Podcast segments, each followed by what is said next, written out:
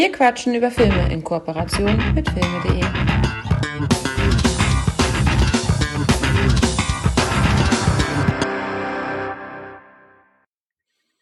Welcome to the Real Podcast. Und damit ein herzliches Willkommen zur aktuellen Ausgabe von Wir quatschen über Filme. Ich heiße Neo und an meiner Seite habe ich den Pillenverticker Morpheus. Hallo. Jetzt die blaue oder die rote? Ich nehme natürlich die blaue. Ich weiß immer nicht, was hieß das, du bleibst in der richtigen Matrix oder, äh, oder du wachst auf? Ich krieg's immer ja, durcheinander. Ja, du hast den Trailer von Matrix 4 noch nicht gesehen? Doch, habe ich. Hab ja, da, da, da äh, schluckt er auch die ganze blauen Pillen. Und was dann damit herzuleiten ist, dass er die ganze Zeit in der Matrix bleibt. Ah, okay. Blaue Pille ist Matrix, okay. Das hatte ich irgendwie jetzt auch gelesen, dass die Wachowskis auch die blauen hätten, genommen hätten. Und dann dachte ich, okay, die bleiben in der Matrix. Ah, alles klar. Ja, das ist, ah, denke okay. ich, natürlich noch besser. Wunderbar. Also, wir sprechen heute über Matrix. Unter ja. anderem. Äh, was ist da der Grund für? Also, ich habe ja angeteased, dass wir heute auch über Dune sprechen. Ne? Wir nehmen den Hype-Train mit. Wir sprechen über den alten Dune, vielleicht auch ein bisschen über den neuen Dune. Äh, den hast du ja auch gesehen. Jo. Ich auch. Äh, war mal wieder nett, Kinoerlebnis. Und da dachte ich mir, okay, wir sprechen über einen Film, wo kein Nachfolger, aber ein äh, Remake jetzt im Kino ist. Wie kann man das verknüpfen? Dann hatte ich den Matrix-Trailer gesehen zu Matrix 4 und dann dachte ich so, ja geil, dann können wir auch vielleicht über Matrix sprechen. Und dann muss da ja irgendwie noch ein dritter Film rein, wo es ein Kino-Release geben müsste und wo es einen alten Film gab. Und dann bin ich über Top Gun gestolpert. Ja, Top Gun gibt es auch einen Trailer schon. Der kommt erst nächstes Jahr raus. Matrix 4 kommt ja, glaube ich, dieses Jahr noch raus. Aber so kamen drei Filme zustande, nämlich Top Gun von 86, glaube ich. 84, glaube ich. Film ist hier. Ich weiß 86 nicht. Ich weiß nicht. Genau. Dune ist, auch, Dune ist von 84. Stimmt. Und äh, Matrix 99.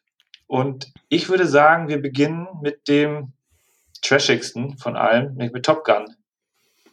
Ja, das äh, äh Der leichtsinnige, aber talentierte Marineflieger Maverick will zusammen mit seinem besten Freund Goose das knochenharte Ausbildungsprogramm für Elite-Piloten der US Navy, genannt Top Gun, als die Nummer eins bestehen. Sein härtester Konkurrent ist der coole, ist das coole Fliegerass Iceman. Gleich zu Anfang verliebt er sich in die hübsche Ausbilderin Charlie. Als er bei einem seiner walkhalsigen Flugmanöver, oh, oh, Spoiler, Goose ums Leben kommt, will Maverick voller Schuldgefühle aufgeben. Aber im richtigen Feindeinsatz zeigt Maverick, was er kann. Oh. Und damit ist der komplette Film durcherzählt. Und das war die äh, Top Gun, ja.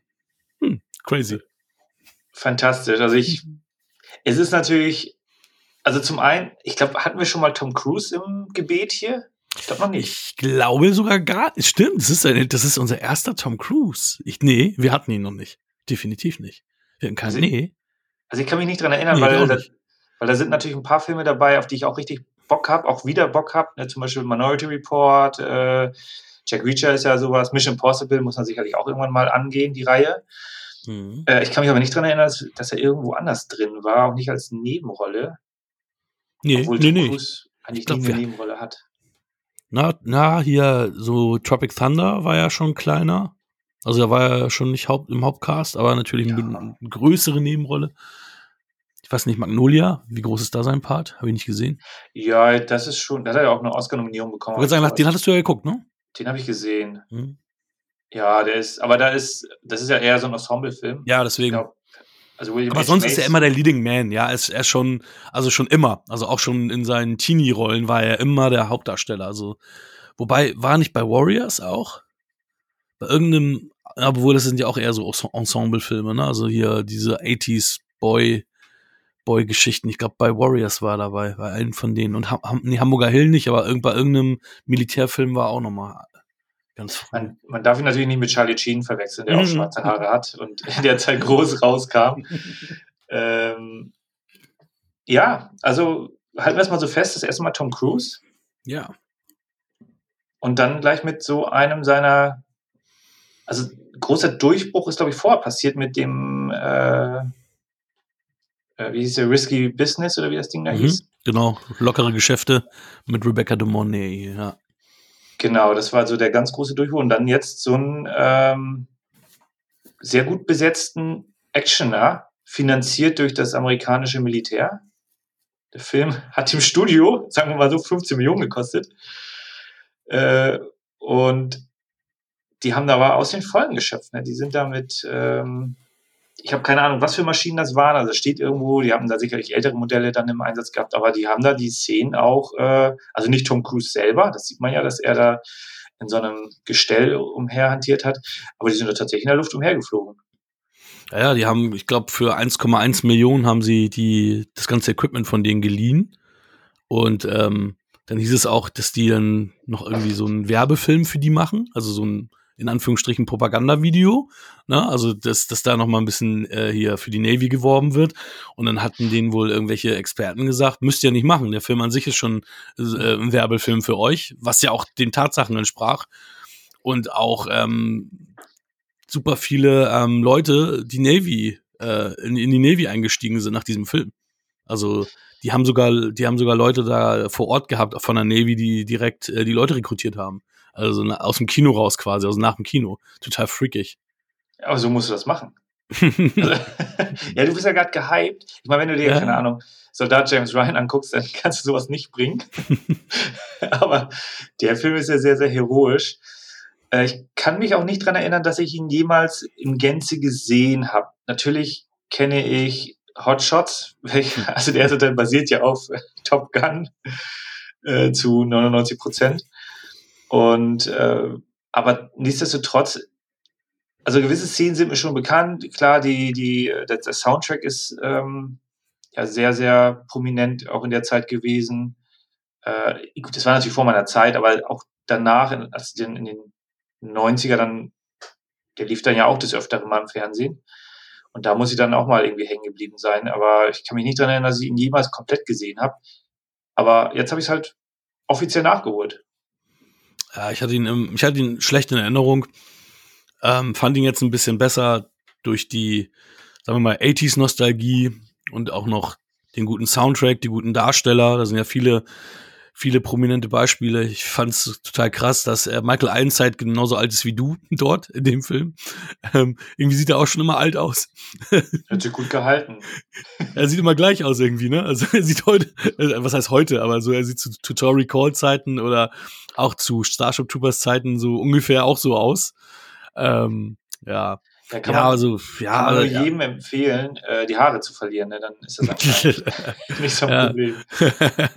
ja, also, oh, ja, also ich, ich weiß nicht. Also ich mochte den damals, ich mochte den damals nicht, als Jugendlicher schon nicht, aber ich bin ja auch so ein Typ, der, ähm, ich glaube, 36 war Ironside sogar, der war sogar zwei Jahre jünger als du, Wahnsinn.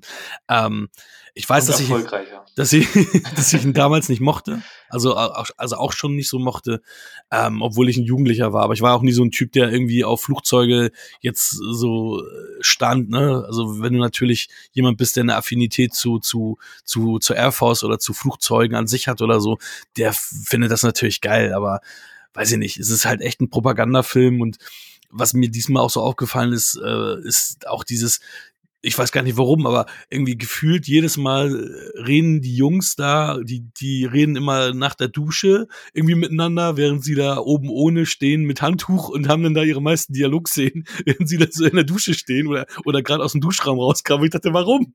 Wieso unterhalten die sich immer irgendwie halbnackt in der Dusche äh, oder nach der Dusche? Äh, ja. Fand das ich ist, lustig. Es ist ein guter Hinweis, weil ich glaube, dann haben in dem mit Charlie Sheen hier in dem, äh, wo er den, Müller, äh, den Müllmann spielt. Wie hieß der? Äh, Man at Work. Hm? Da sind die auch, das, oh, die hast du nie gesehen, auch so ein 80er-Jahre-Trash. Mhm. Da sind die auch immer, das ist halt Comedy. Mhm. Und da sind die halt auch nach der Arbeit immer am Duschen und dann sind sie da äh, an ihren Spinden mit äh, freien Oberkörper und so weiter, wo ich auch denke, so, ja, okay, das haben die wahrscheinlich direkt mal abgekupfert. Ich glaube, der Film müsste ja dann irgendwie zwei Jahre später gekommen sein. Oder Anfang der 90er. Ähm, ja, das ist recht. Alle gut durchtrainiert, ne? War ja, klar, klar. Wie alt war da Tom Cruise? Mitte 20. 24. 24, Kelly McGillis war 31. Ja, ist okay. Sie ist ja auch eine erfahrene Fluglehrerin, während er. Deswegen habe ich nämlich auch ähm, extra drauf geachtet, weil ich gedacht habe, Mensch, äh, ich hoffe, die, das ist hier nicht das äh, Dr. Christmas Jones, Denise Richards äh, Bond-Debakel, dass sie irgendwie als Doktor mit Mitte 20 da und Hotpants da irgendwie rumläuft. aber, aber, nee, sie war wirklich schon Anfang 30. Also das äh, ist dann halt in, in Anführungsstrichen realistischer als jetzt andere Sachen. Ähm, ich fand es nur so witzig, ich habe da extra drauf geachtet, auch wenn die beiden nebeneinander stehen, nebeneinander gehen, so in einer Halle mal. Ich sag, ah, du siehst nie die Füße. Und äh, ich dachte dann, dass sie die ganze Zeit immer ähm, flache Schuhe tragen würde, aber ich habe jetzt gelesen gehabt, dass sie sogar gar keine Schuhe getragen hat. Tom Cruise hat irgendwelche äh, Schuhe getragen, die natürlich Absätze hatten und sie hat gar keine Schuhe getragen. Sie war halt dann ja komplett barfuß während der Szene. Du siehst auch nie die Füße von denen. Denn er ist 1,70 und sie 1,78. Skandal in so einem Film. Ja, deswegen siehst du ja, du siehst ja, er ist ein Ticken größer als sie dort. Und dann habe ich gesagt, ah, Tom Cruise, der, da wissen wir alle, der ist nicht so groß und da muss ich gleich mal schauen. Im Grunde kann man das vielleicht dann bei der Motorradszene nochmal ein bisschen, bisschen sehen. Wo sie dann da, aber da hat, hält sie halt äh, seinen Körper, damit sie nicht vom Motorrad fliegt und ähm, da fällt das ja nicht so auf, ja, mhm. dass sie dann gut. Ja. Äh, Aber das haben wir ja schon gewusst, das hat ja sogar Humphrey Bogart schon gemacht. Also, ne? also es ist halt diese Hollywood-Geschichten, die Männer dürfen nicht kleiner sein als die Frau, was auch irgendwie auch Quatsch ist, ne? Warum nicht? Also, was ist daran schlimm, dass der Held jetzt äh, kleiner ist als äh, sein Love Interest? Aber so ist das. Das ist einfach gesellschaftsrechtlich so äh, geregelt, dass nur große Leute Erfolg haben. Hm. Und die, wenn du 1,70 bist, ja, sorry. Erzähl das Danny DeVito. Ja. er ist die Ausnahme. ja, ein, du hast den Cast schon angesprochen. Äh, also, mal abgesehen davon, die Story passt halt wirklich auf eine, auf eine Serviette. Es ist super simpel, äh, aber gespickt mit bekannten Gesichtern, vor allem aus der Zeit. Äh, du hast ja hier den, ganz am Anfang von der Navy, den, ähm, wie hieß er? Also meinst du James Tolkien, unseren ja, äh, genau. Masters of the Universe. Oder zurück, zurück in die Zukunft. Zukunft. genau. Der ist am Ende ja nochmal da. Also so am Anfang und am Ende so irgendwie. Ja, genau. Sinnhaft irgendwie. Genau, genau wie Tim Robbins, der dann da auch am Anfang und am Ende dabei ist. Kleine hm. Nebenrolle. Am Ende, am Anfang habe ich ihn gar nicht gesehen. Er war auch am Anfang zu sehen. Sehr witzig. Ja, ja, ja er ist, Genau, er war da, ähm, da ist ja der Typ äh, so ein bisschen durchgedreht und er war da der der Navigator dahinter. Ah, nee, ich habe ich hab ihn nur am Ende mitbekommen, aber auch, ich fand das so witzig, dass irgendwie, du, du hast irgendwie, ja, und du lernst, du lernst in deinen, du lernst in deinen Co-Piloten dann auf, auf, auf dem, äh, auf dem Flugzeugträger kennen. Und dann siehst du aber keine Szene, sondern er ist dann da drin und am Ende umarmen sie ihn alle und er, hey, yeah, yeah, und alle umarmen, und umarmen sich gegenseitig so, wer ist dieser Typ? Wir haben mit dem noch nicht connected. Warum ist das jetzt so? Ja, ja das ist äh, auch, auch ähm, ja, super, es ist halt super weird. Es ist, äh, ich meine, der, der Film geht, wie lange geht der Film? Zu lange. ja, Stunde 50 steht hier. Äh, die halten sich wirklich im gesamten Mittelteil so lang mit irgendwelchen Quatsch auf. Also wirklich, die Story ist sowas von platt. Er macht, er, er äh, missachtet einen Befehl, weil er, also Tom Cruise ist, ist so ein Rowdy-Pilot. Äh, und wird dann in Schulungs... Nee, genau, er, er war dann trotzdem gut genug, um dann zu den richtigen Kampfpilot-Training, zu den Besten der Besten, mhm. doch noch äh, aufgenommen zu werden, um da Training machen zu dürfen. Und klar, du hast da diverse Trainingsflüge, das, das aber es zieht sich teilweise so hin mit den ganzen Zwischencharakteren, Natürlich ist es schön, äh, hier ein ähm, Anthony Edwards dann in der, in der Bar-Szene, wo er dann da Piano spielt und so weiter. Das ist nett. Da siehst du auch eine McRyan sehr, sehr jung, die auf einmal da ist. Äh, klar, sie ist halt schon verheiratet mit dem, mit Goose. Äh, ist auch okay. Ihre, die Größe ihrer Rolle fand ich jetzt auch in Ordnung. Also mehr hätte da auch nicht reingepasst. Gab sie dir ihren Durchbruch erst später, ne? Das war jetzt ja, also war ja jetzt ja noch kein großer Name, glaube ich.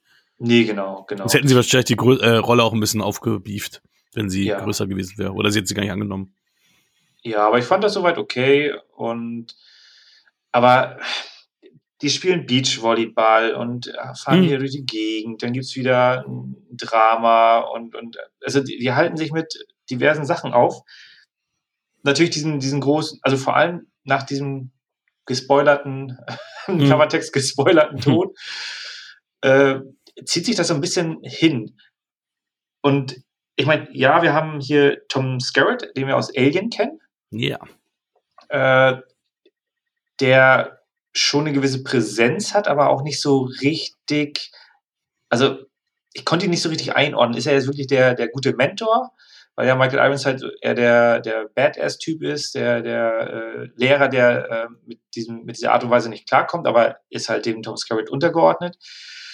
Und, aber da wird nicht so wirklich viel draus gemacht. Erst hinten raus erzählt er dann halt, äh, was mit dem Vater von Tom Cruise passiert ist, was vorher auch nicht so richtig stark thematisiert wurde, nur so halt ansatzweise. Also ja. ein paar lose Enden, die auf einmal da sind, obwohl sie nicht da sein müssten. Also schon, ja, ein bisschen konfus das Ganze. Trotzdem ist das der erfolgreichste Film 1986, also der am meisten an der Boxoffice eingespielt hat. Äh, ja. Ähm, das Geile ist ja auch, dass ähm, einer wie Brian Adams gefragt wurde, äh, ob sein Song Only the Strong Survive im Soundtrack enthalten sein darf, beziehungsweise auch im Abspann. Aber dadurch, dass äh, Brian Adams der Meinung war, dass der Film den Krieg glorifiziert, hat er abgelehnt und hat seinen Song nicht beisteuern lassen. Also schon, also es ist wirklich ein Propagandafilm, ne? Also es ja, ja. kann man nicht anders sagen. Also ich bin ja eigentlich ein Tony Scott-Fan gewesen. Tony, Tony Scott hat ja echt viele Filme gemacht, die ich richtig gut finde. Und ähm, ja, True Romance und Last Boy Scout da natürlich als erstes genannt. Last Boy Scout, den wir ja schon hatten. Äh, aber auch mal unter Feuer Déjà Vu und so weiter. Also die, die, Tony Scott, der hat schon drauf äh, gehabt. Der hat sich ja leider umgebracht. In 2012 war es, glaube ich. Mhm. Ähm, aber ja, das ist ja auch sein zweiter Langfilm gewesen. Und ja, also connecten kann ich mit dem nicht. Der hat so ein paar äh, Geschichten, wo ich wirklich sage, ja, ähm, kriegt er noch mal ein paar extra Credit Points von mir. Aber es ist ein Film, den ich nie in die Sammlung aufnehmen würde und äh, werde und auch ähm, bewusst ja auch wusste, den würde ich mir freiwillig nicht nochmal angucken, obwohl ich den irgendwie mit 14 oder maximal 15, also zwischen 13 und 15 habe ich ihn das erste Mal gesehen und schon damals äh, war hat er mich nicht gehuckt. Also ja, und äh, wie gesagt, hat jetzt ein paar andere Knöpfe bei mir gedrückt, den er natürlich als junger Mann nicht drücken konnte. Aber ich bin weit davon entfernt, den Film ähm, zu empfehlen, außer irgendwelchen 80s Nostal Nostal Nostalgikern und Kriegsfilm oder ähm, ja, Air Force Freunden, obwohl es die Navy ist. ja, das, das stimmt. Ja, ich glaube, also für, also zum einen für, für Cineasten, die halt wirklich Sachen sehen wollen, die tatsächlich gemacht worden sind und nicht eben aus dem Computer kommen, äh, das ist sicherlich mal ganz interessant, weil das sind gute Aufnahmen. Die haben ja, ich hatte gelesen, die haben zwei Sachen auch abschießen dürfen. Und das haben die dann äh, aus verschiedenen Kamerawinkeln ge, äh, gedreht und dann mehrfach verwendet. Also das, das, das Flugzeug, was am Ende abgeschossen wird, also es werden ja mehrere Jäger abgeschossen, ist eigentlich immer das gleiche. Mhm. Also es fällt gar nicht auf. Äh, also schön getrickst. Aber ansonsten, ja, Story ist flach, Charaktere okay, Dialoge, ja, es ist halt sehr, sehr dünn, ein bisschen wirr. Du hast es ja gesagt, äh, kriegsverherrlichend auf eine gewisse Art und Weise. Ich bin mir auch nicht sicher, ob dann dieser Kampf am Ende hätte sein müssen. Also, mhm. äh, dass man Militär braucht, um Menschen zu schützen, das ist auch in Ordnung, aber das hätte dann ja mit dem Schulungsbereich auch ausgereicht. Mhm. So. Ja, ja, die mussten dann nochmal unbedingt in den Einsatz gehen, ne? Also es ist. Ja. Ja. But why? Ja, ja. Also wie, wie, wir haben Val Kilmer natürlich noch nicht erwähnt, der der Iceman verkörpert. Und ich glaube auch in, in, in diesem neuen Top Gun ja auch mit dabei sein soll. Ähm, da soll sich wohl Tom Cruise für eingesetzt haben, weil dem geht's ja, geht's ja krebsbedingt nicht so gut, der kann ja auch, glaube ich, mhm. gerade gar nicht reden. Und ähm, wer zwei, drei Sätze nur spricht, aber dazu sehen ist, ist Adrian Pasta, den wir später in Near Dark mal gesehen haben, oder der auch Nathan Petrelli in Heroes gespielt hat. Der ist da auch ja. als junger Typ äh, zu sehen. Ja, genau. Heroes, das, äh, da hat er, also er fällt schon auf. In Heroes mhm. hat er aber noch eine markant, also ist er noch mal markanter von, von, von der Gesichtsform her. Der ist ja, absolut. präsenter. Auch kantiger und so weiter, ne? Ja. Genau, das, ja, das wollte ich gedanklich sagen. Äh, ja, ein kleiner Fun-Fact, den ich gelesen habe, das ist ja eigentlich eher dein Steckenpferd. Hm. Äh, Wir haben hier sowohl die alte Synchronstimme von Tom Cruise bei Tom Cruise und seine neue Synchronstimme bei Val Kilmer. Also er spricht mit sich selber. Ist mir gar nicht aufgefallen, ist ja witzig. Äh, was mir aber aufgefallen ist, das ist wieder jetzt äh, mega Nerd-Scheiß, ist, dass, dass äh, am Ende dann in diesem Funkturm, dass da die Stimme von Udo Schenk zuhören ist. Das ist der, der, der hier Jeffrey Combs, also wie Yoon und oder auch ähm, Cheyenne Fett und so weiter und Gary Oldman und äh, Kevin Bacon spricht, ähm, dass der so für zwei, drei Sätze zu, zu hören war, weil er auch so eine markante Stimme hat. Da äh, hörst du ja gleich immer, ah, okay, guck mal, da ist er. Okay, das ist mir gar nicht aufgefallen. Aber wirklich nur zwei, drei Sätze. Also wirklich so, wo du denkst, so, okay, na okay, damals war halt auch noch nicht so der Shit. Heute macht er ja wirklich viele, Ja. viele Leute. Ja, das mit Val Kilmer, äh, ich habe das vorher gelesen und habe dann auch wirklich drauf geachtet und das ist, das ist wirklich nicht so, so wie Tom Cruise nachher äh, eingesprochen wird. Also da hat er seine Stimme schon so verändert, dass das wirklich, also man hört es raus, wenn man es weiß, dann kann man darauf achten. Aber dass dir das nicht aufgefallen ist, ähm, ist halt jetzt, also es ist schon gute Arbeit. Ja, es ist genauso, wenn du, wenn du halt äh, Thomas Danneberg Arnis Stimme gehört hast, wie er richtig spricht, richtig mit einem Berliner Akzent und so weiter. Das hättest du nie, also du erkennst zwar, ey, das ist Arni, das hörst du, aber ganz anders, ne, weil, weil er dann natürlich dann halt auch, ja, immer anders gesprochen. Er hat ja auch als Sly und Arni auch seine Intonation ein bisschen verändert. Oder wenn er Travolta gesprochen hat oder so. Ich meine, er hat ja viele, äh, sagen wir mal, die in den 90ern noch groß waren, ja auch äh, ges gesprochen. Mhm. Und äh, ja, also das ist ja, also du denkst ja auch immer, die sprechen immer mit ihrer in Anführungsstrichen richtigen Stimme, aber scheinen die halt auch nicht so häufig zu tun, sondern die scheinen ja immer ihre Stimmenfarbe auch noch ein bisschen zu verändern, je nachdem wahrscheinlich, was auch ähm, vorgegeben wird von der Drehbuchregie oder Dialogregie wahrscheinlich auch. Ja. Ist auch super spannend, äh, dass das so möglich ist. Das ist, also, beziehungsweise da steckt eine Menge Arbeit, eine Menge Training wahrscheinlich hinter, äh, was wir uns gar nicht vorstellen können. Äh, und also Chapeau, dass das, äh, dass die das so gut hinbekommen. Und das sind ja im Grunde auch Schauspieler. Auf jeden Fall. Halt, ähm, und, und die bringen ja so einem Film auch tatsächlich oftmals nochmal eine ganz andere Tonalität oder vielleicht auch ein bisschen, bisschen Mehrwert. Das ist halt dann eine etwas andere Art äh, von dem Film. Also man muss nicht immer Original Voice gucken. Äh, Synchro ist auch, auch spannend. Auf jeden Fall. Deswegen finde ich es immer witzig, dass es ja gerade in der heutigen Zeit so viele Menschen gibt, die immer sagen, ja, ich will, ich will Synchronsprecher werden. Ich will das jetzt so machen. Ich will jetzt einfach sy- synchron sprechen. Und das ist halt auch nicht so easy. Und du hörst es ja auch, wenn du das in alten Videospielen siehst oder in richtig billig produzierten Filmen, wenn du echt einen scheiß Voicecast hast, das äh, zerstört dir das ganze Spiel oder den ganzen Film. Wenn du da wirklich äh, monotone oder gelangweilte Dialoge runtergesagt kriegst oder irgendwie ohne richtige Betonung. Wie du schon sagst, die spielen ja dann auch ähm, in diesen großen Produktionen. Und ich glaube, wir haben alle mal ja Billigproduktionen gehört oder Videospielproduktionen gehört, wo du echt sagst, ey, dann, dann hör, äh, will ich lieber die Untertitel, Unter- Untertitel lesen und gar nicht die Stimmen hören, weil das echt äh, ja eine Frechheit für die Ohren darstellt. Ja, genau, genau. Das ist auch, das ist auch Thema für eine, für eine eigene Podcast-Folge, was Ja. man da alles vertiefen kann, ähm, wer da schuld ist. Es hängt ja auch, also bei den Spielen hängt es ja auch damit zusammen, dass die Story, die Texte schon stehen, aber man sieht halt noch nichts, weil noch nichts fertig programmiert ist und das dann auch schwierig ist, wenn du da keine guten ähm, Regisseure hast in dem Bereich, also für, für Mhm. das äh, Synchronisieren, dann ja, geht's manchmal auch gar nicht, außer dass du da den Text runterbetest. Du Mhm. weißt ja nicht, was passiert. Also super spannend. Ähm, nicht so spannend, leider Top Gun. Kommen wir zur Bewertung. Ah, ich würde noch mal einmal kurz Art Scholl erwähnen. Das ist ja ein Stuntpilot, der ähm, bei den Dreharbeiten ums Leben gekommen ist. Ah ja, Weder er noch das Flugzeug wurden gefunden. Und es ist nie geklärt worden, warum er jetzt überhaupt, äh, was, was, ist, was diesen, diesen Absturz verursacht hat. Aber er, Art Scholl, möge er in Frieden ruhen, er hat ähm, Top Gun, die Dreharbeiten zu Top Gun nicht überlegt. Und der Film ist ihm auch gewidmet. Ja, wunderbar. Also das, Ich weiß, ja, ja. nee, es, es zeigt ja auch nochmal, wie, wie, äh, wie gefährlich sowas halt ist. Das sind halt Ja. äh, hochkomplexe Maschinen und wenn du damit äh, so Geschwindigkeiten in der Luft Ja. umher äh, jagst. Also ich kann das verstehen, dass bei dir das Setting halt nicht so funktioniert. Das ist, vieles ist ja Setting-Sache, Ja. ob ein Film einen gefällt. Aber deswegen, ähm, so rein vom, vom, vom Effekt her und wie das gedreht wurde, ist das auf jeden Fall mal schon nochmal einen Blick wert, als Cineast da nochmal reinzuschauen. Vielleicht nicht die kompletten Filme, aber so gewisse Szenen. Äh, soll ich da schon mal Bewertungen nennen? Ja, ja, hau raus. Dann, für mich sind es sechs Punkte. Hm.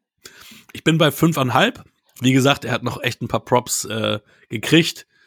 Von meinem Gemecker hätte man denken können, okay, der Typ ist noch weiter unten, aber ich bin noch bei fünfeinhalb Punkten. Aber ich würde ihm ihn halt nicht äh, uneingeschränkt empfehlen, sondern wirklich nur 80s und Kriegsfans oder Flugzeugfans, whatever. Whoever. Wunderbar. Dann kommen wir zum aktuellen Phänomen, denn für mich ist hier Matrix der Hauptfilm. Ich hoffe, du hast ja das so gedacht. Ja, absolut. Äh, wäre auch eine Beleidigung gewesen, wenn nicht. ja, gut, aber wir haben äh, Sting und Kyle McLachlan. so, ich habe hier mal ähm, einen etwas kürzeren äh, Klappentext rausgesucht. Da gibt es ja mhm. auch unterschiedliche Varianten. Der Film kommt jetzt auch, wenn die Folge rausgekommen ist, gestern raus. Und morgen habe ich Geburtstag. Hey, 41. Ja, genau. Sehr schön. Äh, da kommt eine neue Version raus, äh, 4K. Bin ich mal gespannt.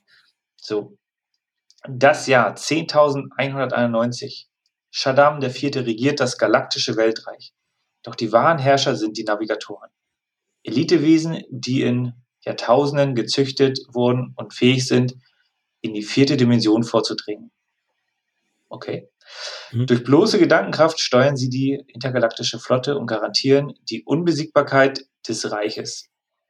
Ihre Macht, ist, ihre Macht verdanken sie dem Spice, einer von riesigen Sandwürmern produzierten, suchterregenden Wunderdroge vom Wüstenplaneten Arrakis. Dieses endlose, ausgetrocknete, sturmgepeitschte Sandmeer am Rande des bekannten Alls wird eines Tages zum Schauplatz eines gigantischen Machtkampfes. David Lynch Meisterwerk.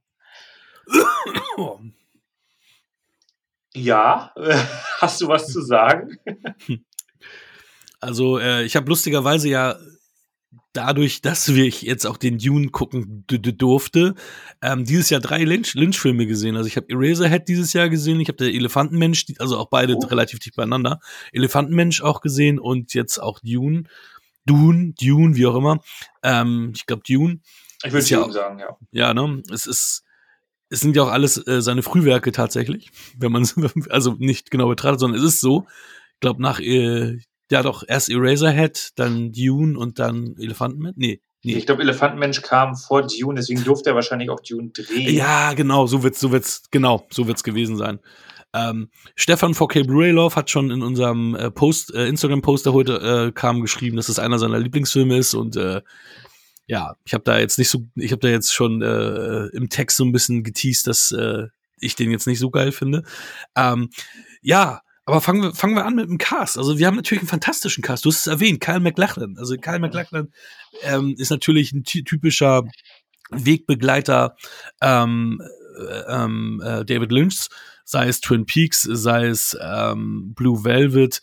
Ähm, er, ja, ich weiß gar nicht, der hat der hat natürlich, ähm, ja, der hat hier einige seiner Wegbe Wegbereiter mit. Also du, du, erkennst hier super viele Menschen, die du auch aus vielen, vielen anderen Lynch-Filmen kennst. Unter anderem auch der ähm, Hauptdarsteller aus Eraserhead, der auch bei äh, Twin Peaks mit dabei ist. Und auch drei, vier andere Leute habe ich auf den ersten Blick gesehen, die ähm, aus Eraserhead, äh, Quatsch, aus Twin Peaks sind.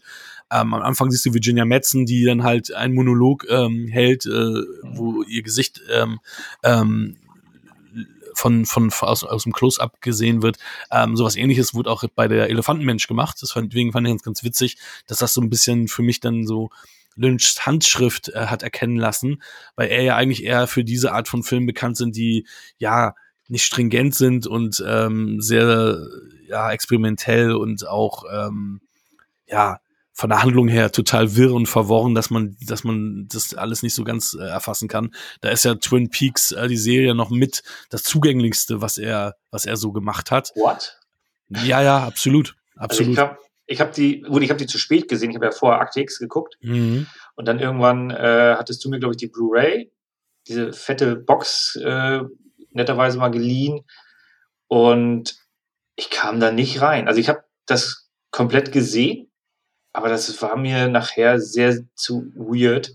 Hm. Dann äh, guck, dann musst du dir wirklich mal dieses, ähm, es gab doch jetzt ein Revival, ich glaube, das ist mittlerweile schon zwei Jahre her, zwei, ja, drei Jahre her. Ja, da habe ich die erste Folge geguckt, das war dann auch nicht und, besser. Und das ist noch schlimmer, also das, das geht nämlich wirklich in diese Inland Empire Sphären. Also auch mal Holland Drive, da kannst du dir auch vieles noch äh, selber erarbeiten.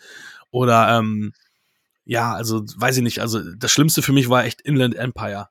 Also ich, ich, mo ich mochte so ein paar Lynch-Sachen auch gerne, aber Inland Empire zum Beispiel ist für mich richtig schlimm gewesen, weil das ist wirklich ganz abgefuckt, abgespaced und du hast gar, gar, gar nichts an richtiger Handlung.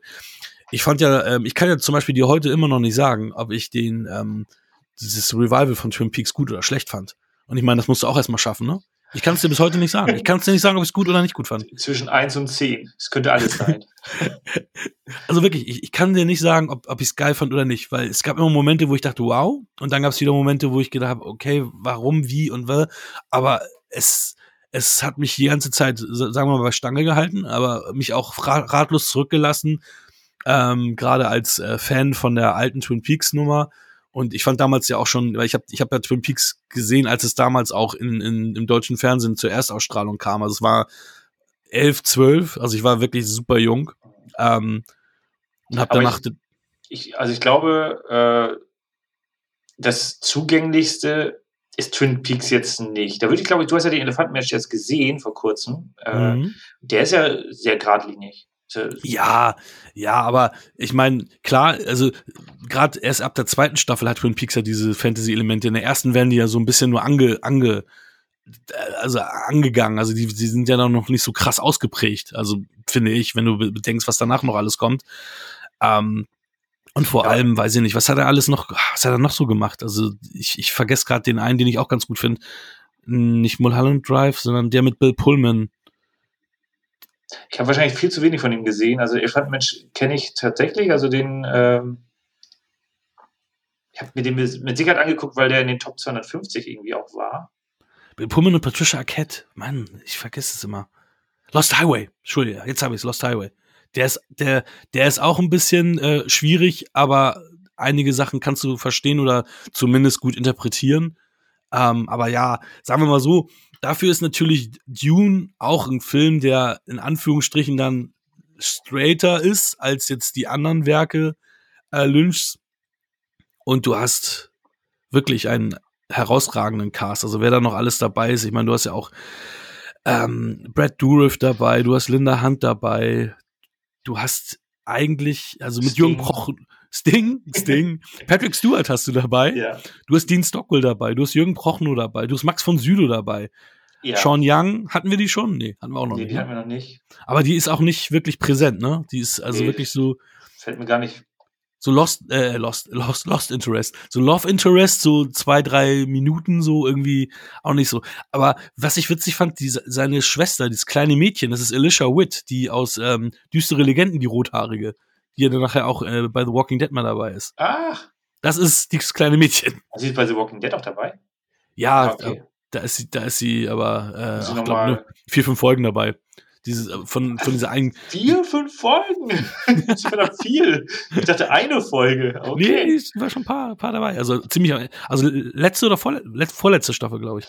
Also dann, war sie dabei. Ja, okay. Da, da, trafen sie auch mal irgendeine Gruppe, die eine, wo sie auch so eine, so eine Anführerin ist. Aber sie ist dann halt auch, weißt du, wenn die dann immer jetzt alle so abgefuckt aussehen bei The Walking Dead, dann erkennst du sie manchmal auch gar nicht. Ich meine sie Whisperer oder was? Nee, nee, nee, nee, nee nicht die. Oder nee, noch nee. andere.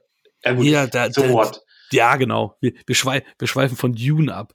Ja, ich habe das Buch nie gelesen. Ich glaube, Basti fand ihn damals gut. Ich kann mich nicht mehr ganz genau erinnern. Ich kann dir nur sagen, ich habe das erste Gucken abgebrochen und das war das erste Mal, dass ich ihn jetzt wirklich gesehen habe, weil ich den als Teenie damals auch abgebrochen hatte.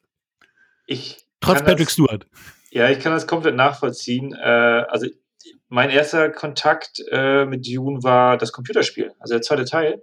Ah, witzig. Weil das äh, natürlich der Vorreiter für Echtzeitstrategie war. Und klar, ich hatte Command Conquer gespielt und äh, dann hatten wir uns irgendwo bei irgendeiner Sammlung war dann auch Dune 2 dabei.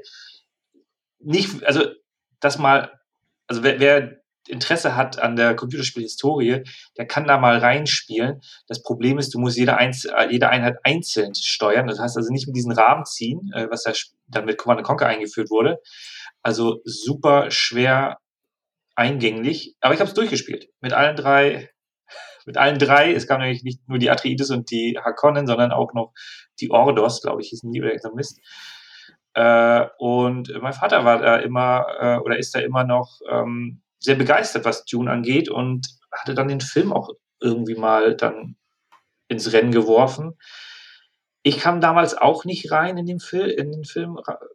Es ist halt, also mal abgesehen davon, dass die Story sehr, sehr komplex ist. Also Frank Herbert hat da eine riesen Welt geschaffen und erzählt, im Grunde so wie, wie Tolkien, er, hat eine riesen Welt geschaffen und erzählt halt eine Geschichte daraus. Das ist halt der Wüstenplanet, das ist ja nur ein Teil von dieser Riesenwelt. Mhm. Danach geht es ja weiter, davor ist eine Menge passiert. Und es ist so wie, also David Lynch, ich, also ich habe das Buch, das Buch habe ich, also da habe ich tatsächlich noch gelesen, äh, habe dann aber nach zwei Dritteln abgebrochen, weil ich einfach nicht reinkam und dann immer liegen gelassen habe und dann wieder alles vergessen habe und dann liest man irgendwie weiter und kommt auch nicht besser ins Buch rein. Und irgendwie war das für mich immer sehr, sehr schwierig, das ganze Thema. Mhm. Grundsätzlich finde ich ja Science Fiction genial und ich mag halt, das Setting ist jetzt auch sehr, sehr spannend. Es ist ja auch so ein bisschen Endzeit äh, angehaucht. Ne? Also so Mad Max, wer das mag, ne, ist hier auch Wüste. Aber der Film jetzt von Lynch ist auch schwierig. Also der, der, der Zugang ist schwierig wenn man das, also da muss man, glaube ich, jetzt auch ein bisschen mit, mit den äh, Denis Villeneuve-Werk äh, vergleichen, was ich wesentlich eingänglicher finde, weil äh, der Film von Denis Villeneuve geht ja irgendwie so zweieinhalb Stunden und geht mehr in die Tiefe, arbeitet gewisse Charaktere aus. Also jetzt bei den Lynch-Filmen, Jürgen Pochner spielt ja den Vater von Paul Atreides, ähm, der ja von Kyle MacLachlan gespielt wird. Und der ist sehr, sehr blass, während das im, bei Villeneuve, der hat da wesentlich mehr Raum, um sich zu entwickeln. Als, als Charakter. Der wird ja da von Oscar Isaac gespielt. Mhm. Und du hast dann im Grunde nach anderthalb Stunden oder nach knapp anderthalb Stunden hast du in dem Dune von 84 das abgehandelt, was Villeneuve in zweieinhalb Stunden abhandelt. Richtig, ja. Und das sagt ja schon eine Menge aus. Also du hast eine Menge mehr an, an äh, Neben, Nebenstories, mehr Charakterentwicklung in dem neuen Film. Und das wird hier sehr, sehr kurz gehalten.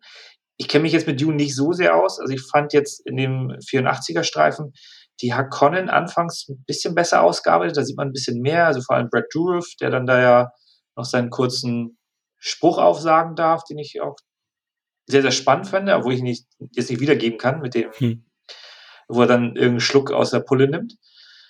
Äh, mhm.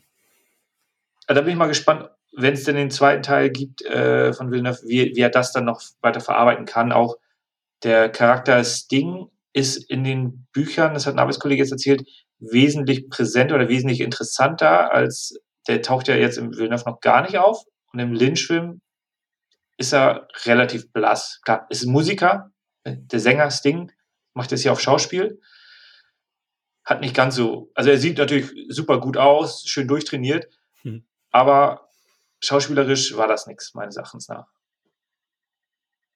Only Murders Left in the Building, äh, da spielt er sich selbst. Das ist ganz witzig. Die ah, okay. Disney Plus Serie von Steve Martin und Martin Short. Also die ist ganz cool. Und da spielt er sich selbst als äh, Nachbar von denen. Das geht ja. Sich selbst spielen ist immer einfacher. Nein, ich, ich sehe es wie du. Ähm, er hat dann halt natürlich seine 80s-Klischees hier mit seinem ähm, diabolischen Lächeln, was er die ganze Zeit da hat. Und ich finde auch, dass die Hakonnen in, also ja, sie sind äh, hier im Endeffekt besser am Anfang ausgearbeitet als bei Villeneuve, aber ich finde die, ich finde die Entscheidung, eine intelligente aus diesen ganzen rothaarigen äh, äh, Glatzen zu machen. Also das wirkt natürlich auch ein bisschen ja. bedrohlicher und ähm, sieht natürlich auch besser für die Jetztzeit aus als dieses, ähm, ja, diese orangehaarigen ähm, Menschen, die die, die Hakonnen darstellen. Ähm, wobei ähm, auch der Baron natürlich jetzt ähm, im neuen Film auch ein bisschen weniger Raum jetzt bisher bekommen hat äh, von Stellan Skarsgård verkörpert, als jetzt in der alten Version hier, ähm, wobei der auch so ein, so ein, für mich so ein Klischeebösewicht ist.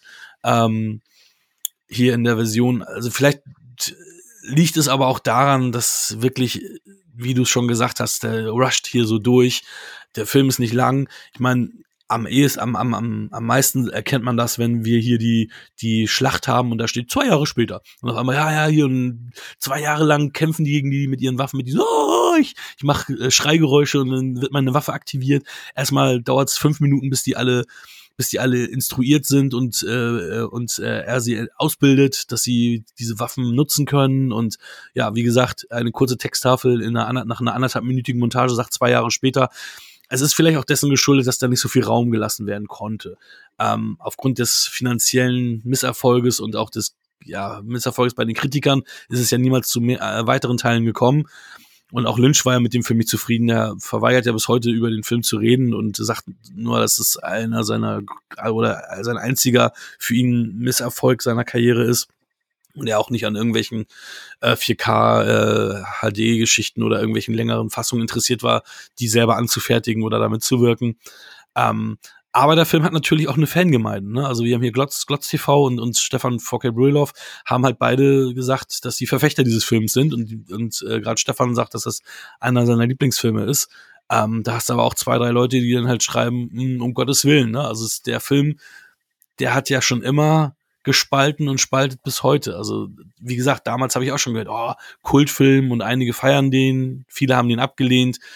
Ähm, ich konnte wirklich nicht mit ihm connecten. Also ich bin auch manchmal wirklich so von meinen Gedanken hier weg, weggedriftet, weil mich das, weil mich die Handlung nicht gefesselt hat.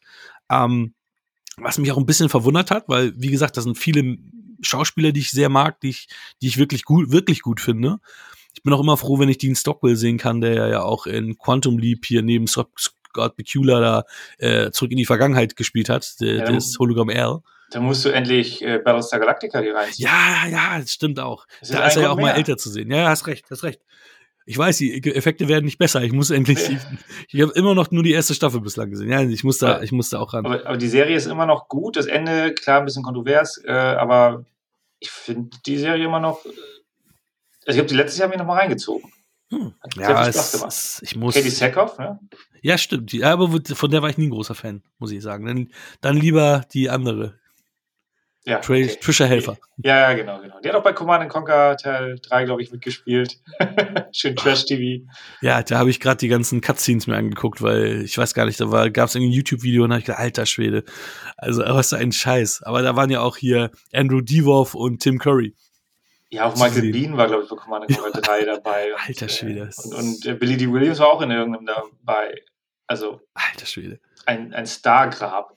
Ja, und J.K. Simmons war auch der äh, Präsident irgendwie. Und danach war David Hasselhoff der Vizepräsident, der in dem Abspann da, der dann auch noch was gesagt hat, nachdem der Präsident verstorben ist. Äh, ah, sehr gut. Ganz, sehr gut. Ganz, ganz crazy. Ja, aber weiß ich nicht. Also, Dino De Laurentiis und hier Raffaela De Laurentiis haben ja, waren noch Produzenten, die, die sind ja auch äh, eher, ja, eher für die, sagen wir mal, trashigeren Sachen bekannt gewesen.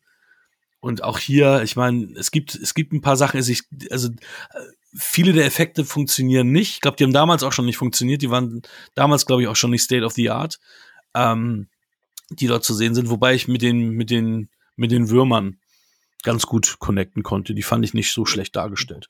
Ja, die fand ich, die fand ich super. Also ja, die, die Weltraumschiffe, das sieht eher so wie Kampfstern Galactica aus und nicht mhm. wie Star Wars. Ähm, was ich aber, also ich habe den Film halt äh, am Abend geguckt, also draußen ist es ja jetzt äh, auch dunkel und dann, wenn du dann im relativ dunklen Raum bist und du hast dann halt diese tatsächlich auf einem großen Fernseher und gut überarbeiteten äh, Bilder, wenn sie da in der Wüste rumlaufen, das ist schon impulsiv also das, das hat schon nochmal einen gewissen, gewissen Effekt. Äh, also das hat mir sehr viel Spaß gemacht jetzt, äh, also gewisse, gewisse Sequenzen, aber ich, klar, die Effekte teilweise schwierig. Das mit den Sandwürmern fand ich aber auch sehr, sehr gut. Überhaupt das, was in der Wüste passiert, fand ich im Großen und Ganzen immer noch äh, ansehnlich. Das Schwierige ist halt, wie, wie, du schon sagtest, die Russian nachher in der zweiten Hälfte ist im Grunde in einer Dreiviertelstunde wird die ganze zweite Hälfte vom Buch abgehandelt. Mhm. Und da müssen sie sich mehr Zeit lassen, denke ich mal. Also jetzt Danny Villeneuve wird sich da hoffentlich dann mehr Zeit nehmen dürfen, wenn der Film entsprechend erfolgreich ist. Ähm, hier wurde es, also es wurde ja viel, viel mehr gedreht, aber die Kinofassung ist ja die Version, die auch Lynch, wo er seinen Namen noch drunter hat. Ja. Äh, also es gibt ja auch eine längere Fassung, wo noch mehr Schnittmaterial äh, reingebaut wurde. Äh, da habe ich aber gelesen, das wirkt dann eher wie eine so episodenhaft, wie eine Serie und nicht mehr so geil. Ja, und es ist ja auch eine TV-Version, wo die ganze Gewalt aber auch dann geschnitten wurde. Also es ist dann nicht immer mehr, sondern gerade so, wenn es dann um den Gewaltaspekt geht, ist sie ja, oder auch, glaube ich, auch ein paar Schimpfworte. Also es ist, ist halt, damals wurde auch TV sowieso immer sehr, sehr ähm, stark ähm, ja. zensiert. Also es ist, es ist keine Alternativfassung, wo man sagt, da hat man dann alles, ne? Also es ist, Genau. Ja, ich meine, der Film war nicht günstig. Ne? Ich meine, 42 Millionen für 19, 1984, das ist schon echt, schon echt viel gewesen. Und teilweise siehst du natürlich auch, also dass, dass da Geld reingeflossen ist, sieht teilweise halt gut aus, teilweise aber nicht. Ähm, was mich dann halt auch ein bisschen verwundert. Ähm, aber auch viel an den Kostümen ist, ist gut gemacht und, und, und sieht, sieht, sieht gut aus. Aber summa summarum, ja, war ich leider nicht, war ich leider nicht intrigued. Also da war ich schon ein bisschen, ging es schon beim, beim neuen Dune ein bisschen, also was ist ein bisschen deutlich besser. Aber auch da ist es jetzt nicht so, dass ich äh, jetzt zu der Fraktion zähle, äh, zähle, der sagt, ey, der Dune ist ein, ist ein Meisterwerk und ähm, ja, die, die Effekte sind perfekt und es ist ähm, visuell wirklich auch perfekt. Ne? Also den Film muss man im Kino gesehen haben. Gut, dass ich ihn im Kino gesehen habe. Ähm, aber er hat mich jetzt nicht so gehuckt, wie ähm, ich es gehofft habe und wie Danny Villeneuve es sonst immer, immer geschafft hat bislang. Ich meine, auch ein Enemy hat mich ja komplett in seinen Bann gezogen. Ähm, aber Dune, äh, der ähm, Danny Villeneuve, ja, empfinde ich deutlich besser als diesen, wobei es hier auch viele Parallelen gibt, auch viele Szenen, die identisch nahezu sind. Also dann beide dann der Buchvorlage wohl in der, in der Hinsicht dann treu geblieben sind. Aber auch da passiert mir jetzt nicht so viel und ich bin sehr, sehr viel mystisch. Also das ist sogar noch schlimmer als jetzt bei der Lynch-Version, dass da viel mit Mystik gearbeitet wird und, und so mit religiösen Motiven gearbeitet wird, was halt auch immer nicht mein Cup of Tea ist. Nee, deswegen, also das, also es ist halt wahrscheinlich die Buchvorlage, die dort, äh, also die, die Welt ist ja riesengroß und ähm, entweder man, man wird da reingesogen oder halt, oder es ist halt schwierig. Also ich habe da auch meine Probleme. Also ich, ich mag das Visuelle, also jetzt vor allem mit der überarbeiteten Version, also werde ich schon mal sagen, dass die, die 4K-Version oder also die, die Scheibe, die jetzt rauskommt, die wird mit Sicherheit in meiner Sammlung äh, landen. Mhm. Äh, weil da finde ich jetzt den äh, Film immer noch, der bietet schon einen gewissen Schauwert. Aber ja klar, ich meine, du hattest vor Star Wars, ein Jahr vor kam Rückkehr der Jedi raus, das sieht halt alles noch viel, viel besser aus und das Ding war trotzdem hier scheiß teuer. Mhm. Dune ist wahrscheinlich auch so eine Art unverfilmbare Geschichte. Natürlich gibt es tausende TV-Verfilmungen, Children of Dune, das und also wird ja alles Mögliche da auch verarbeitet. Ähm, ja, ist es, ist es schwierig. Äh, also ich kriege ja auch nicht so den hundertprozentigen Zugang zu dem Film. Äh, aber ich dachte mir so gut, man kann das dann mal reflektiert mit dem neuen Werk mal sich anschauen. Und da kam ich auch äh, bei Danny Villeneuve wesentlich besser rein. Ich denke mal, wenn das Gesamtwerk nachher passt bei Danny Villeneuve, dann ist das Ding auch nochmal, wird vielleicht noch ein bisschen aufgewertet. Also da müssen wir den zweiten Teil abwarten, wenn der dann mhm. kommt. Mhm. Bei dem 84er ist halt die, das letzte Drittel ist halt zu hektisch. Da geht eine Menge verloren. Gewisse Handlungsstränge werden auch gar nicht mehr weitergeführt oder abgeschlossen. Oder dann tauchen wieder, also der Charakter von Sting taucht dann am Ende nochmal auf und äh, man weiß aber gar nicht, also es ist halt sehr, sehr versatzstückhaft, das, ähm, das Ganze. Aber ich kann auch schon die Faszination der Welt und des Films dann auch schon in gewisser Weise nachvollziehen. Ja, ab, auf jeden Fall. Also ich will auch jeden den Film natürlich nicht äh, streitig machen, um Gottes Willen. Ähm, wirkt, wirkte, wirkte im Post so, weil ich nochmal gefragt habe, ist das wirklich einer der liebsten Filme? Weil ich es nicht nachvollziehen kann. Aber natürlich, wenn jemand mit der Welt connecten kann, umso besser. Dann soll er auch äh, Spaß dran haben. Ich hatte ihn nicht. Ich kann nur viereinhalb Punkte geben. Viereinhalb Punkte, wow. Ja. Ist wohl das fast. Ist das das Schlechteste, was du je gegeben hast? Ich glaube schon. Ne? Ich glaube noch nicht. Ich glaube, da gab's, da gab's auch noch mal, auch mal vier, aber selten, ja. ja. Das, das werden wir nochmal eruieren äh, im Jahresrückblick.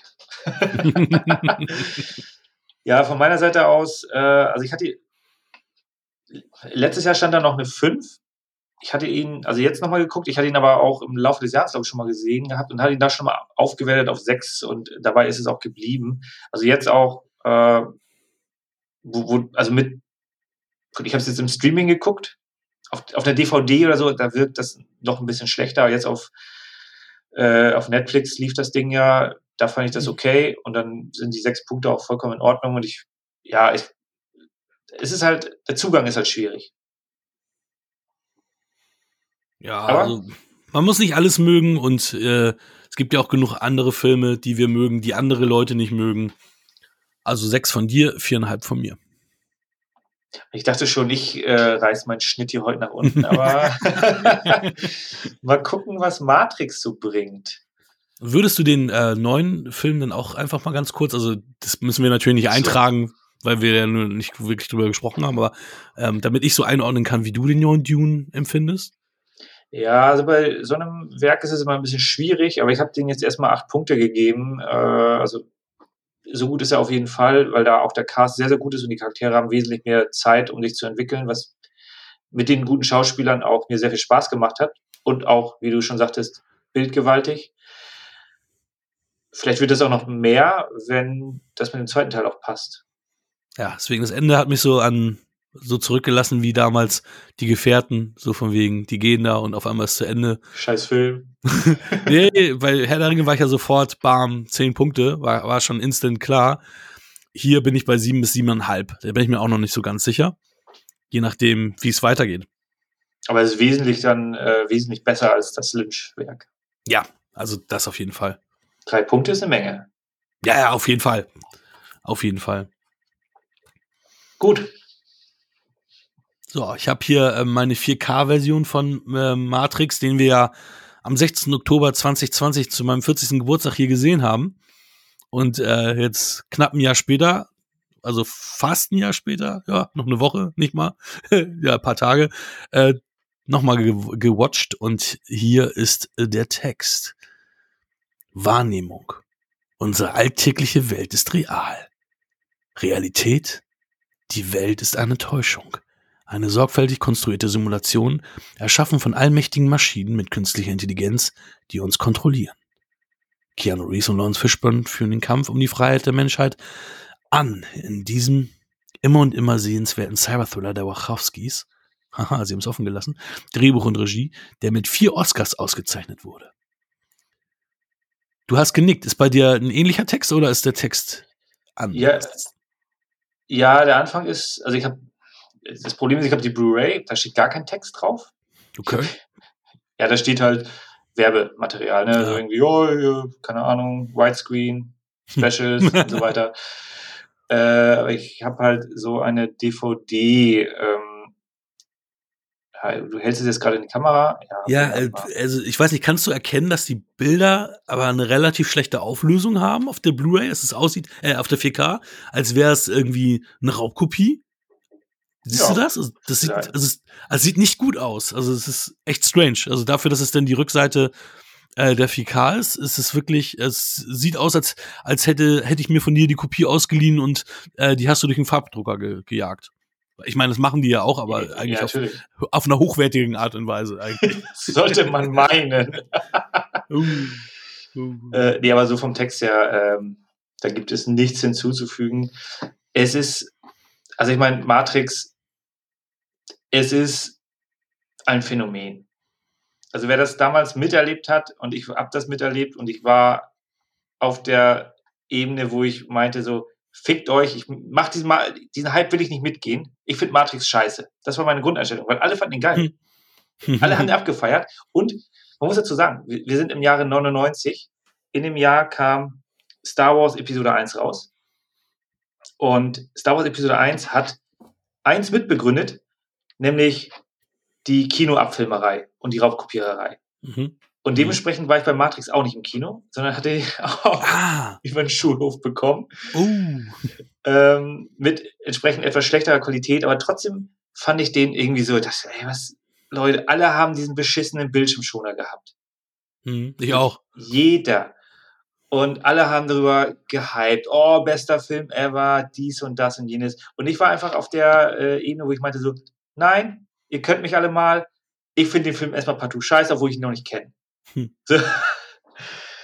ähm, natürlich habe ich mir ihn angeguckt und kam auch nur so bedingt rein. Ähm, Keanu Reeves war mir zu dem Zeitpunkt auch noch nicht so präsent. Ich weiß, der hat auch noch nicht so viel gemacht gehabt. Also Matrix war ja dann der absolute super Durchbruch für ihn.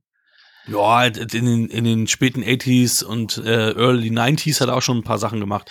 Speed, ja, äh, Dracula kam, glaube ich, auch vorher, ne? Ja. Aber Matrix ist natürlich dann der super heiße Shit gewesen. Gefährliche Brandung. Ja, okay, ich nehme alles zurück. er, hat schon, er hat schon einige Sachen gemacht. Aber war für mich nicht so präsent. My Private Idaho mit River Phoenix, wo die Stricher ah, spielen beide. Noch mehr Salz. ich blute schon aus. Keine Sorge. Äh, aber ich habe den Film dann irgendwann nochmal eine Chance gegeben. Also man muss auch dazu sagen, äh, wir hatten ja Memento besprochen und Carrie Ann Moss, ja, mit der kann ich nicht connecten. Also ich finde sie halt nicht so gut, aber das liegt halt wirklich an Matrix. Also da konnte ich schon mit ihr nichts anfangen. Ich finde auch ihre Rolle, also es ist okay, aber irgendwie, nee, da, da fehlt die Connection. Und wenn du dann halt so einen Film hast, der ja auch einen ziemlich eigenen Look hat, der jetzt durch die neueren Überarbeitungen auch nochmal ein bisschen besser herausgearbeitet wird. Also das Matrix ist ja alles sehr, sehr grünlich. Außerhalb der Matrix. Ich, bläulich.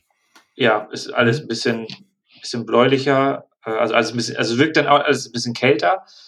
Da muss man erstmal mit reinkommen. Also es ist halt wirklich keine heile Welt, ganz im Gegenteil. Es ist sehr, sehr äh, ja, deprimiert, das Ganze. Dann hast du so eine merkwürdige Diskrepanz, was die Effekte angeht, weil auf der einen Seite ist dieser Film massiv revolutionär. Also ich kenne auch die Berichte, wie die zum Beispiel diese Sequenz mit äh, Trinity, äh, wo sie da in der Luft steht, wie sie gemacht haben, da haben sie halt verdammt viele Kameras gehabt. Ähm, und dann hast du wieder alles, was außerhalb passiert, ist halt super minimalistisch. Da wird kaum mhm. was gezeigt da haben sie, glaube ich, an der, an der Budgetschere dann hart geschnitten und gesagt, okay, wir hauen alle Kameraeffekte, alles, was wichtig ist, hauen wir in die Matrix rein, sozusagen. Äh, und die Welt draußen rum eher minimalistisch. Der Film war natürlich ein Riesenerfolg und das wird dann in den beiden Nachfolgern ja wesentlich mehr aufgearbeitet, was dann mhm. noch äh, so passiert. Aber in dem Film alles noch sehr, sehr äh, bedarft äh, eingesetzt. Und da ist schon ein ziemlich krasser Kontrast so dazwischen. Ja, du hast noch nicht vergessen, Matrix hat 60 Millionen gekostet. Ähm, was also, natürlich teuer. Ja, also dafür, was die jetzt alles gemacht haben und ich meine, da sind ja einige Computereffekte, die es so damals auch nicht gab und klar, ja. he heute lachst du drüber, wenn du siehst, Wirework war damals natürlich der Shit. Ich meine, wie viele Filme haben nach Matrix auf einmal die ganze Wire-Action gehabt? Äh, ja. Alle Jet Li-Filme und was da noch alles kam an, an Wire-Filmen. Also, also auch hier Exit Wounds und so mit Seagal. Also auch die haben dann äh, exzessiv Wirework betrieben. Ähm, dann Bullet Time natürlich und diese 360 Grad Kamerageschichten, das, das hat natürlich auch alles gekostet. Also es soll, also die haben ja auch rein in Australien gedreht. Also es wäre alles noch viel teurer gewesen, wenn sie wirklich in Hollywood gedreht hätten, also wirklich in mhm. Amerika gedreht hätten. Ähm, und also ich, ich muss sagen, ich finde auch, dass, dass, dass der Großteil der Effekte heute immer noch total klar gehen. Also da ja. gibt's natürlich einige Sachen, wo du sagst, wow, wow, wow. Also alles, was so auch Computerbildschirme anbelangt, die dann wirklich schlecht aussehen, also, also wirklich schlecht. Und äh, die dann halt auch so Pseudo-Touch da machen, aber das, äh, was ja heute wirklich umgesetzt wurde.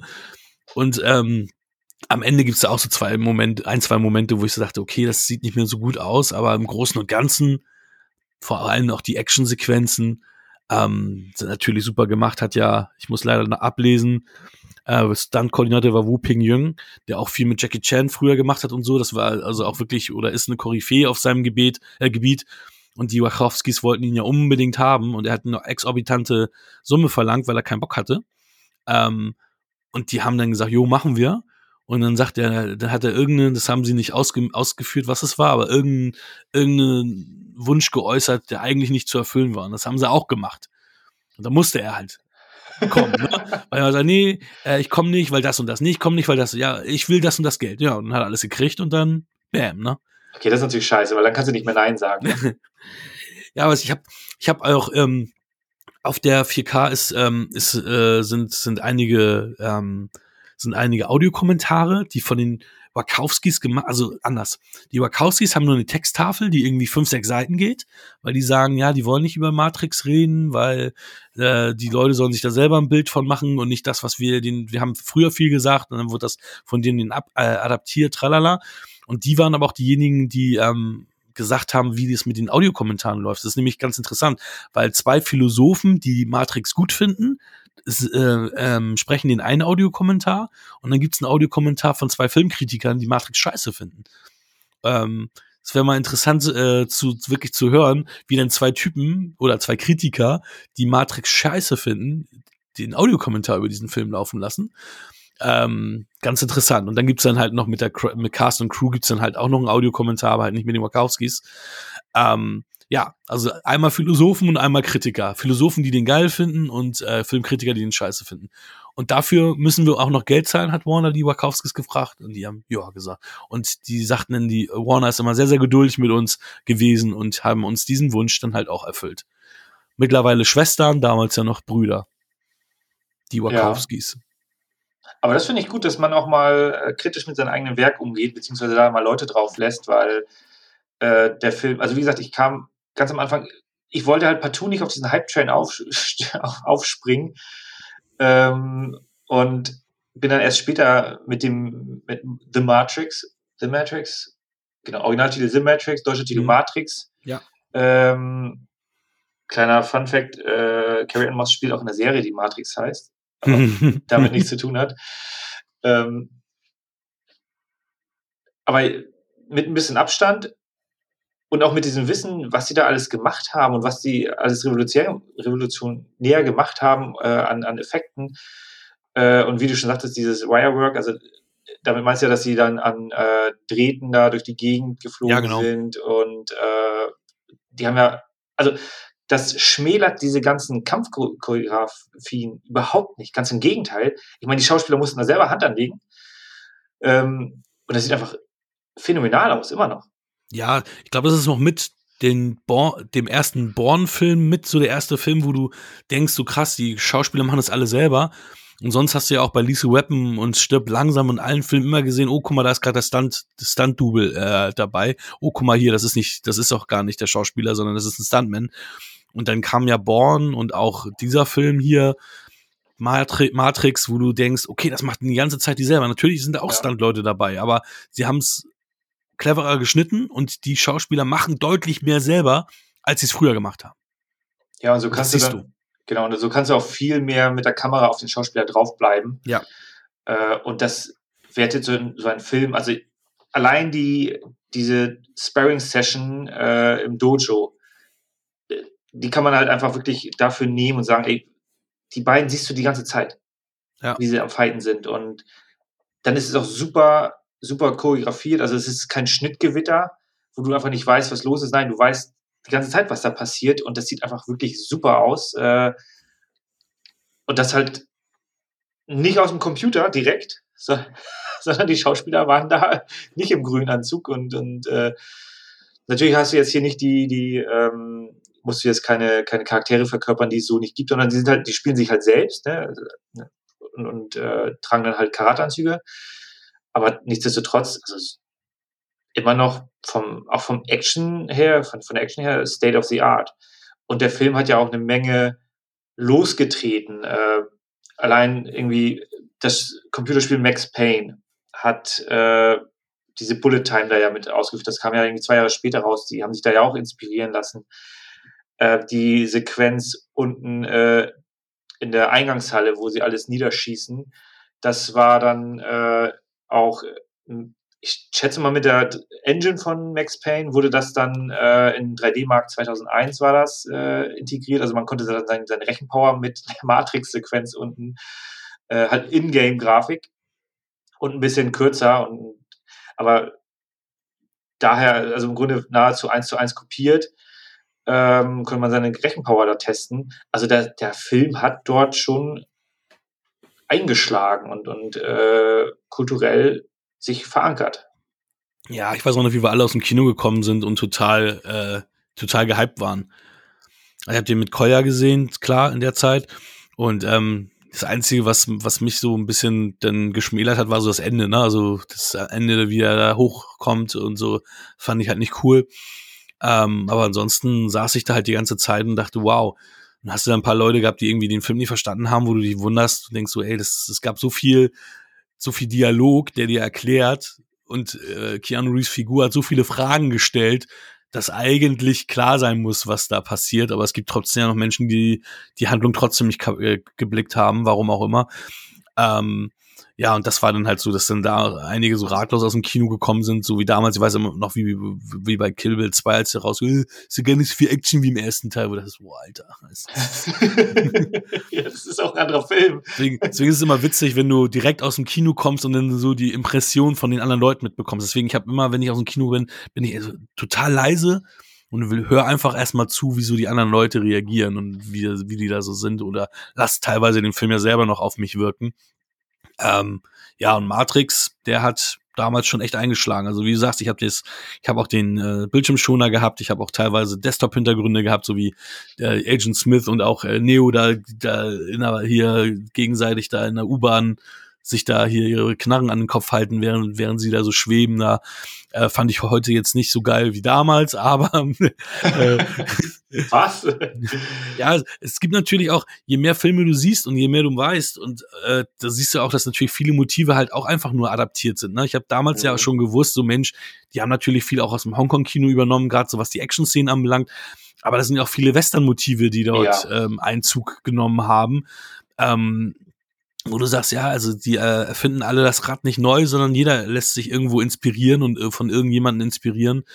Ähm, Dark City hatten wir auch schon hier. Ähm, das Drehbuch zu Matrix soll zwar schon deutlich vorher fertig geworden sein, aber natürlich wurden auch viele Sets hier von Dark City verwendet, ähm, was ich aber nicht gemerkt habe. Also ist mir jetzt nicht aufgefallen sonderlich, dass dem so war, aber thematisch sind die auch relativ ähnlich angesiedelt. Und ähm, ja, Carrie Ann Moss stimme ich dir auch zu. Die, bei, mit, mit der konnte ich auch nicht connecten. Also es war auch so, was erstmalig jetzt war, das hatte ich sogar letztes Jahr nicht, war so, dass ich dachte, ich finde diese scheiß Liebesgeschichte zwischen denen total deplatziert und überhaupt un auch unpassend. Also ja. ja, es ist natürlich, dass, dass sie sagt, hey, du bist er, das weiß ich, weil mir das Orakel das und das gesagt hat. Aber der Weg dahin, warum das so ist, ist für mich überhaupt nicht eindeutig und dass, dass da, dass da äh, eine, eine Liebesgeschichte äh, aufkeimt oder passiert ist. Überhaupt, äh, warum? Wie, wieso? Es gab gar, es gibt da überhaupt gar keine Momente. Das, das Einzige, was ja ist, wir sagen wir, oh, ich hab Bock auf dich, finde ich geil. Lass mal versuchen, aber nicht irgendwie, ja, es ist die große Liebe und äh, das weiß ich jetzt und so. Das es wird überhaupt in diesem Film gar nicht ausgearbeitet. Und das hat mich erstmal nicht wirklich gestört, dass ich gedacht habe, muss, warum mussten sie es machen? Ja, damit dieser Monolog kommt, wenn er da liegt und sie dann ihm diesen Monolog aufzeigen kann und so, ja, du bist es, weil das und das. Und wenn weil, er in der Matrix ist, ne, und das gar nicht hört. Ja, genau. Aber ja, es ist, also fand, das fand ich zum Beispiel auch diesmal sehr störend. Also, ja, äh, bin ich voll dabei. Ich hätte das auch ins Rennen geworfen, dass ich das irgendwie sehr deplatziert fand und irgendwie so, so abrupt, so ja, hallo, jetzt sind wir zusammen und äh, ja, übrigens, äh, ich habe acht Kinder, so gefühlt. Ähm, also das, das, hat so ein bisschen diesen 80er Jahre Action-Vibe, wo dann der Love Interest dann auftaucht und dann auch am Ende Happy End und äh, alle liegen sich in den Arm. Äh, hätte hier nicht reingemusst. Vielleicht haben sie gesagt, okay, wir wissen ja nicht, ob wir noch einen Nachfolger drehen, wir wissen nicht, ob das Ding erfolgreich ist, 60 Millionen, eine Menge Geld äh, wenn das Ding nachher 30 Millionen einspielt, dann war es das mit unserer Hollywood-Karriere. Deswegen bauen wir alles ein. Aber hier hätte man dann vielleicht da drauf verzichten können, aber dann wäre Carrie Ann Moss wirklich komplett obsolet gewesen in dem gesamten Film, weil, ey, sorry, ja, andere, anderer Charakter, der hier wesentlich besser zur Geltung kommt, ist halt äh, Joe Pantolia, Pantoliano, mhm. der dann ja hier ähm, Cypher. Ja, genau. Also, ja gut. nee, es wird, ich gehe da nicht weiter tiefer rein, aber der hat äh, wesentlich mehr Präsenz, hat dann auch, ähm, also ist für die Handlung wesentlich ähm, notwendiger. Natürlich hast du Lawrence Fishburne, der hier den, äh, den Mentor spielt, also auch ganz, ganz wichtiger Part. Alle anderen, ja, total ersetzbar. Ich habe jetzt auch zum ersten Mal erst erkannt, ähm, der Typ mit der roten Frau, ähm, wie, wie er zu Ende geht. Er, für mich war der immer auf einmal weg, aber ja, mhm. er ist auch da irgendwie am Start, aber der ist halt auch nicht präsent. So ja, ich weiß, was du, aber ich weiß genau, was du meinst. Ich weiß genau, was du meinst. Ähm, ist, ist aber auch tatsächlich so. Die Sequenz übrigens mit der roten Frau, ähm, ganz cool gemacht. Ich habe es nicht gesehen, ich habe es nur nachgelesen, dass die da super viele ähm, Zwillinge, also eineige Zwillinge in der Sequenz hatten, die dann halt jeweils unterschiedliche Rollen spielen, um zu signalisieren, dass das ja einfach nur ein Programm ist und dass sie deswegen nicht so viele unterschiedliche ah. Charaktere haben. Und dann zum Beispiel irgendein Geschäftsmann, der gerade vorbeigeht, ähm, dann siehst du den auf einmal von rechts als Polizisten, der irgendwie ein Knöllchen verteilt, weil das dann halt der Zwillingsbruder ist und so weiter. Also das haben sie ganz cool gemacht. Ist mir leider nicht aufgefallen. Müsste man beim ja, nächsten Mal nochmal schauen. Also das ist aber ein ganz, ganz nettes Detail. Ja, ähm, casting-technisch muss ich sagen, ich bin mit allen zufrieden. Also mit den, sagen wir mal, mit dem Hauptcast, also Agent Smith, Hugo Weaving haben wir noch nicht erwähnt, Mr. Anderson. Ähm, das sollte Jean ja. Reno machen. Jean Reno hat lieber Godzilla gemacht. Will Smith sollte die Keanu Reeves Neo-Rolle haben, der hat lieber Wild Wild West gemacht. Und Shaoyan Fett hätte Morpheus spielen sollen. Also er war auch mit angefragt, hat aber, glaube ich, gar keinen Bock gehabt, also irgendwas anderes gemacht. Ähm, aber natürlich, wie auch im, wie immer, sind da natürlich super viele Namen im, in der Rotation gewesen, die mitspielen sollten, nicht mitspielen sollten. Irgendwann war auch mal Johnny Depp und Will Kimmer soll die Rolle abgelehnt haben, wie auch immer. Wobei es ganz witzig ist, weil auch das ist ein, ähm, ein Fact, den ähm, der deine, deine drei Filme miteinander verbindet. Bei allen drei Filmen ist irgendwie Val Kilmer, äh, äh, war Val Kilmer äh, angefragt. Ähm, und bei Top Gun hatte ich sogar gelesen, dass äh, ähm, Val Kilmer Top Gun gar nicht machen wollte, aber vertraglich dazu jetzt verpflichtet war, es zu machen. Und die anderen beiden Filme hat er abgelehnt. Von den drei, die, die wir jetzt haben. Also auch bei, Paul Atreides hat er abgelehnt. Bei Dune, okay. Ja, ja. Äh, ganz, ganz witzig. Deswegen auch da wieder so eine Connection. Also du, es gibt mehrere Verbindungen zu deinen drei Filmen heute. Das tut mir leid, Herr Kilmer. ja, ja, also wie gesagt, ich finde alle gut. Die, also ich kann, ich könnte mir gar keinen anderen in der Rolle vorstellen, wo ich auch gerne mal eine Jean Renault und ähm, Cheyenne Fett Version gesehen hätte. Äh, das hätte mich würde mich interessieren. Will Smith als Neo brauche ich nicht unbedingt, aber ich finde auch, dass Neo jetzt auch nicht so der Charakter ist, der jetzt so tiefgehend ist, dass man der jetzt unbedingt äh, da noch, ja, hat, es ist okay, wie Keanu das gemacht hat, aber auch eigentlich Keanu Reeves ist halt jetzt nicht der, der übermäßige Schauspieler halt, ne?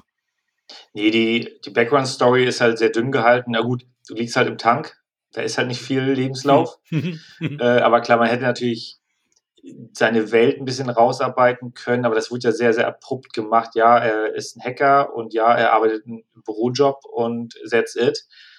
Äh, hat er Eltern, keine Ahnung, aber das hängt dann auch mit dem Setting so zusammen. Also so kann man es halt verargumentieren. Mhm. Ja, also das, das Gute ist halt, dass sie hier Maßstäbe gesetzt haben, ähm, was die Effekte angeht, was die Story angeht, die ist auch schon nicht mal so eben weggeschrieben. Also da äh, muss auch eine Menge Gehirnschmalz äh, rein investiert werden, um auf solche Ideen zu kommen. Absolut. Dass dann drumherum ein bisschen weniger gemacht wird, weil es sind ja alle sehr mystifiziert. Also vor allem, ich habe tatsächlich nochmal Teil 2 und 3 durchlaufen lassen, so nebenbei. Ich wollte gerade sagen, es wird noch schlimmer. ja, ja. und äh, also die haben gewisse, also vor allem Teil 2 hat auch noch ein paar richtig gute Actionsequenzen. Keine Ahnung, ob wir die jemals besprechen werden.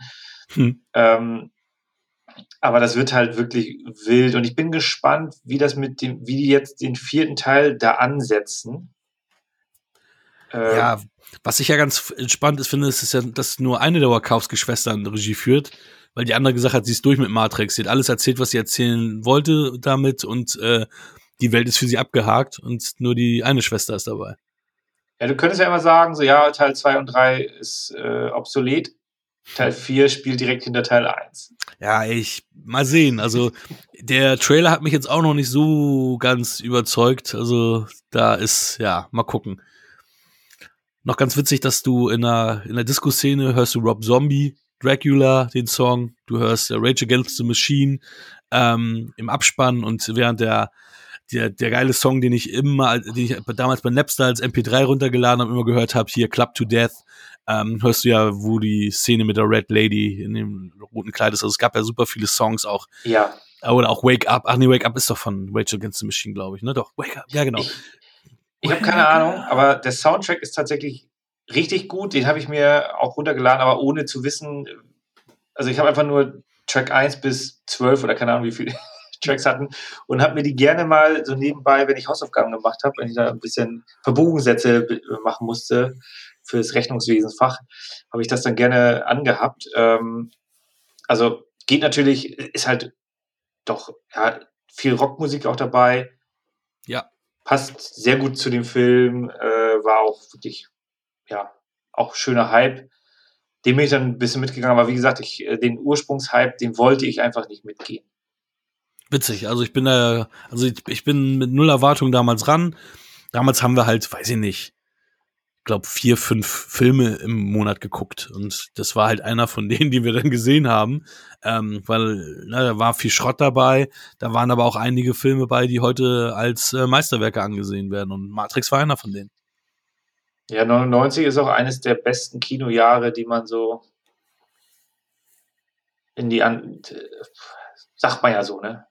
Gibt ja so Leute, die vergleichen das. Keine Ahnung. Ja, weil da äh, Fight Club, glaube ich, auch noch rauskam. ja, stimmt. Noch andere. Aber auch Episode 1, wie du schon richtigerweise gesagt hast.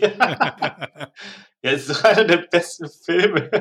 Also war auf jeden Fall der erfolgreichste Film des Jahres, glaube ich, ne? Da, wahrscheinlich. Also, wahrscheinlich. Weil Matrix hat nur 466 Millionen eingespielt. Hm.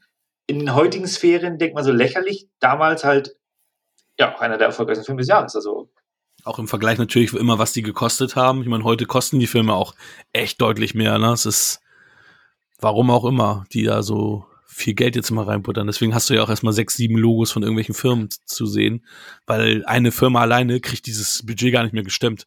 Da musst ja, du halt mehrere ja. haben. Das funktioniert gar nicht mehr. Oder halt noch mehr Product Placement. Da muss halt Audi ja. nochmal Zeichen irgendwo reinhalten ja, und nochmal 10 Millionen locker lassen. Ja. Äh, ja, dann so die, ähm, wir hatten ja Terminator 2 mit vier Oscar und Matrix auch vier Oscar. Und das hat sich bei mir so ein bisschen eingebrannt, dass so eher actionlastigere Filme maximal vier Oscar gewinnen können, weil auch Herr der Ringe und die drei Gefährten danach hat auch vier, äh, äh, die Gefährten hat auch vier Oscar bekommen.